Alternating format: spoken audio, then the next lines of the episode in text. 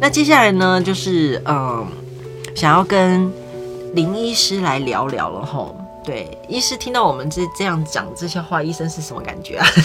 想问一下林医师，林医师应该很少会听到，因为通常在诊间里面实在是没有时间跟医生讲那么多，对不对？林医师，你还在吗？有啊，其实我刚听了两位的分享，我觉得你们的人生观都很正向，这非常好。这个是我觉得做困难试管哦最基本的态度，就是你对人生的一些想法，某个程度。是要要像两位这样正向而乐观。那像刚刚小恒分享的小狗这件事情啊，他之前有简单跟我提过，不过他刚刚讲的非常深入，我其实还蛮感动的，因为我自己也 很喜欢狗，可以理解那种把它当成家人，然后很想要再让它回到来世界上的那种心情。所以小恒可以的，可以的，可以的，有的他可以的，他已经挂号了，下礼拜就要去看你了。礼拜一。哎，那呃，林医师啊，今天呢，就是想跟大家分享一下，就是嗯，有很多很多的勇气妈咪也都还在这个求子的路上嘛，好，那所以我们就先从小恒的例子呢，来跟大家分享一下。刚开始你呃接触到小恒的时候，你对于他初步的那些检查结果，你有什么样的看法？嗯、我第一次看到小恒的时候，其实小恒已经进行了几次的疗程，但是我看他几次疗程下来，其实大致上。刚看到小恒的时候，会倒吸一口气的，因为会知道这样的病人做试管来说，往往不是一次两次可以成功，他需要比较长的时间才能够换得到一个可爱的孩子。那原因比较简单的原因是，小恒来就诊的时候，他的年龄已经是比较长的一个状态。那年龄大可能会影响卵子的品质，这个我想大家都可以理解。那另外一个部分是，这个年龄如果卵子又少。那会变成让试管的这个过程变得格外的困难，因为大家知道试管的过程里面，其实卵子的数目它会影响后面整个治疗的一个结果，所以卵少后续整个过程其实就经不起培养中间所造成的耗损等等的。所以小恒第一次来，大概印象最深刻的就是卵巢功能的部分，其实它需要时间来换取。好的一个呃，需要更长的时间来换取好的一个胚胎的形成。嗯。那另外一个部分，小恒还有一个困难的点，就是子宫内膜的部分比较薄。嗯。那子宫内膜薄也是我们困难着床或胚胎很健康，但是放进去没有结果一个很重要的因素。所以我常跟别人说，如果试管婴儿有一个成功概率的分别的话，七十 percent 是在胚胎，那三十 percent 就是在内膜的部分。小恒在我第一次看的时候，其实我觉得两个部分都有很大努力的空间，其实是有一点，有一点困难的，都是困难，七十加三十，哎，呃，所以大致上我呃第一次初步看小恒的状况，其实大致上会觉得他可能需要比较多次的疗程，大致上才会有一个好的结果。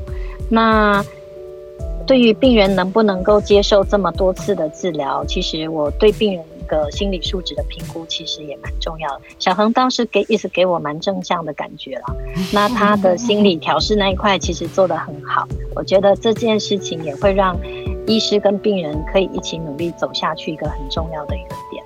嗯，那目前小恒是做到哪里？就是整个疗程是做到哪里？你下一个是准备要，就是重新开始，因为我上第三次植入是，诶，是今年，嗯。是失败的，对，失败的。所以你下一次再从头开始，就是从取卵再继续。本来有一些些库存已经全用完了，了解了解了解，重新收集这样。可以的，可以的啊，真的是很辛苦。那林医师啊，因为我们刚刚一开头就讲到，其实你是跟我们 我们三个是同年的，同年同班的哦，就同年级同班的。那其实是不是现在像我们这样子的案子其实很多啊？其实还蛮多的诶，所以大家并不孤单。我每天门诊看的大概一半以上都是像这样子的病人。那我其实慢慢发现，大家有一些呃越来越好的一些观念，比方说知道高龄可能要选择什么样的疗程比较容易成功，嗯，而不是傻傻做普通的试管。我觉得慢慢的成功率在这个族群也越来越高。所以两个真的两位真的不用太灰心，我觉得再给自己一点时间，只要心里。内心的力量够坚定，一定可以走下去的。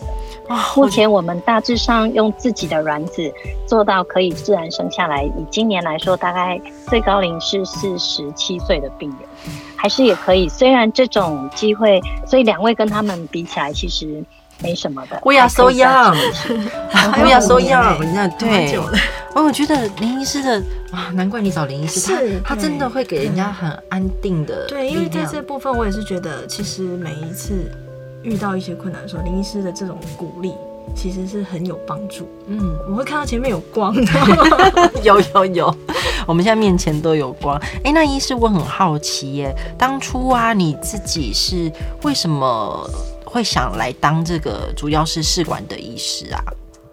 因为你自己其实没有这方面，因为你自己是二十八岁、三十岁就生孩子嘛，所以其实，在一路上面，你当初是怎么会想要来当试管医师？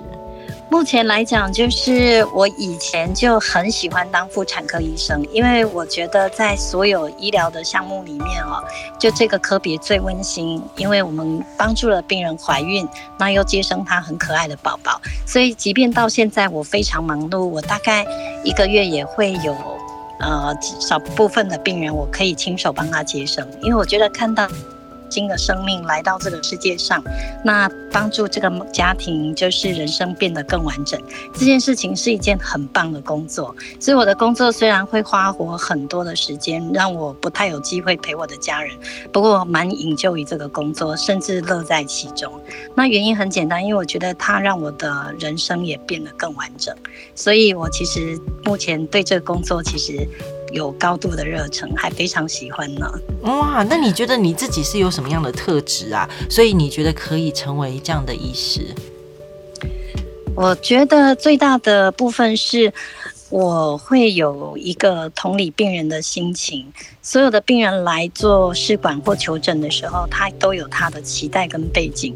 那这些事情，我如果可以在门诊多花一点时间理解他、同理他，我都觉得，当我跟病人在同一个阵线上来做这个努力的时候，我往往会有很好的一个结果。我记得我曾经有一个病人跟我讲过，他虽然试了非常多次，后来真的没有办法再试的情况下，他还专程回来感谢我，让他整个陪伴的过程里面，他的部分没有一直受到伤害，那得到了心灵上的一个满足。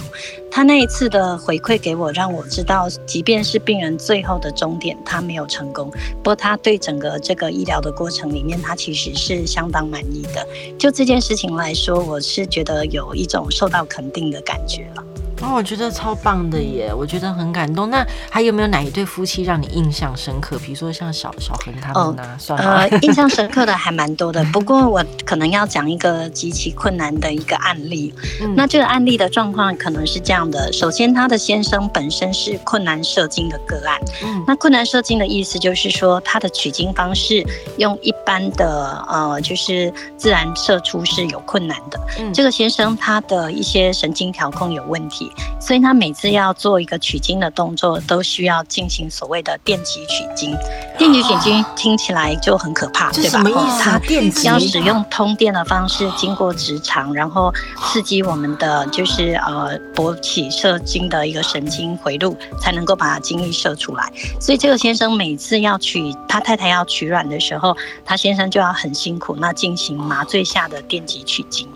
那太太的部分卵子又很少。他一次也只能取两三颗卵，所以大家可以想，这是一个什么样的情境？卵又少，精虫又少，那每次先生为了取精虫的部分，又要经历过这样子一个呃很辛苦的一个电击的过程。不过这对夫妻让我印象深刻的是，每次来看诊的时候，先生总是牵着太太的手，每次几乎没有看到先生缺席，那他就牵着他太太的手，然后诶说什么时候取卵取精，那双方就配合时间，百忙之中也来做。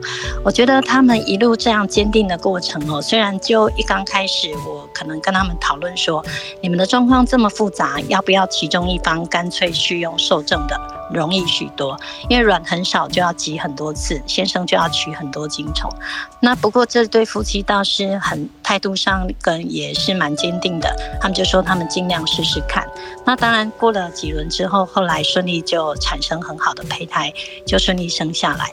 所以这一路上我看到的是夫妻双方各自的努力，然后情感之间的那种坚定。其实我做了这么久后，我倒是觉得夫妻双方之间的一个互相支持哦，是支持这条路走得长长久久一个很重要的因素。所以小恒，你刚刚有分析啊、呃，分享到这一点，我觉得也很棒。啊，我听医生讲都要哭了，整个我跟我跟小恒都默默那边拭泪，有没有？然后他就觉得，唉。大家都有不同的问题。对不起，医生，我有个题外话，请问一下呢，他在麻醉之中呢，他要电极取精，但他怎么勃起啊？呃，你是说怎么借由麻麻醉下的方式？对、哦，我们会使用一个有点像呃阴道超音波那样的探头，哦，那也就是放入病人的直肠里面，是，就是说他从肛门当男生的肛门放进去，嗯，那利用电的刺激哈、哦，它可以刺激我们男生勃起射精的那个回路，哦来刺激他本身不能够传递这个神经的问题。了解，了解，了解，了解。那个是一个很痛的过程哦，而且过程中可能还会有一些。血肉模糊的画面，其实对那个先生来说，每次取完，其实恢复期都不小不不小的时间的。哇，没有听说，原来在这件事上也是有先生。对，我每次我每次我每次在在在在主持这个勇气妈咪我懂你的 podcast 的时候，我每次都说，哎呀，男生就只要取经就好了，我们都辛苦都是我们女人。天哪，原来也有很辛苦的男生呢，真的是哎。这条路真的不容易。音乐是由 Kevin MacLeod 提供，大家可以上 incompetech.com 下载。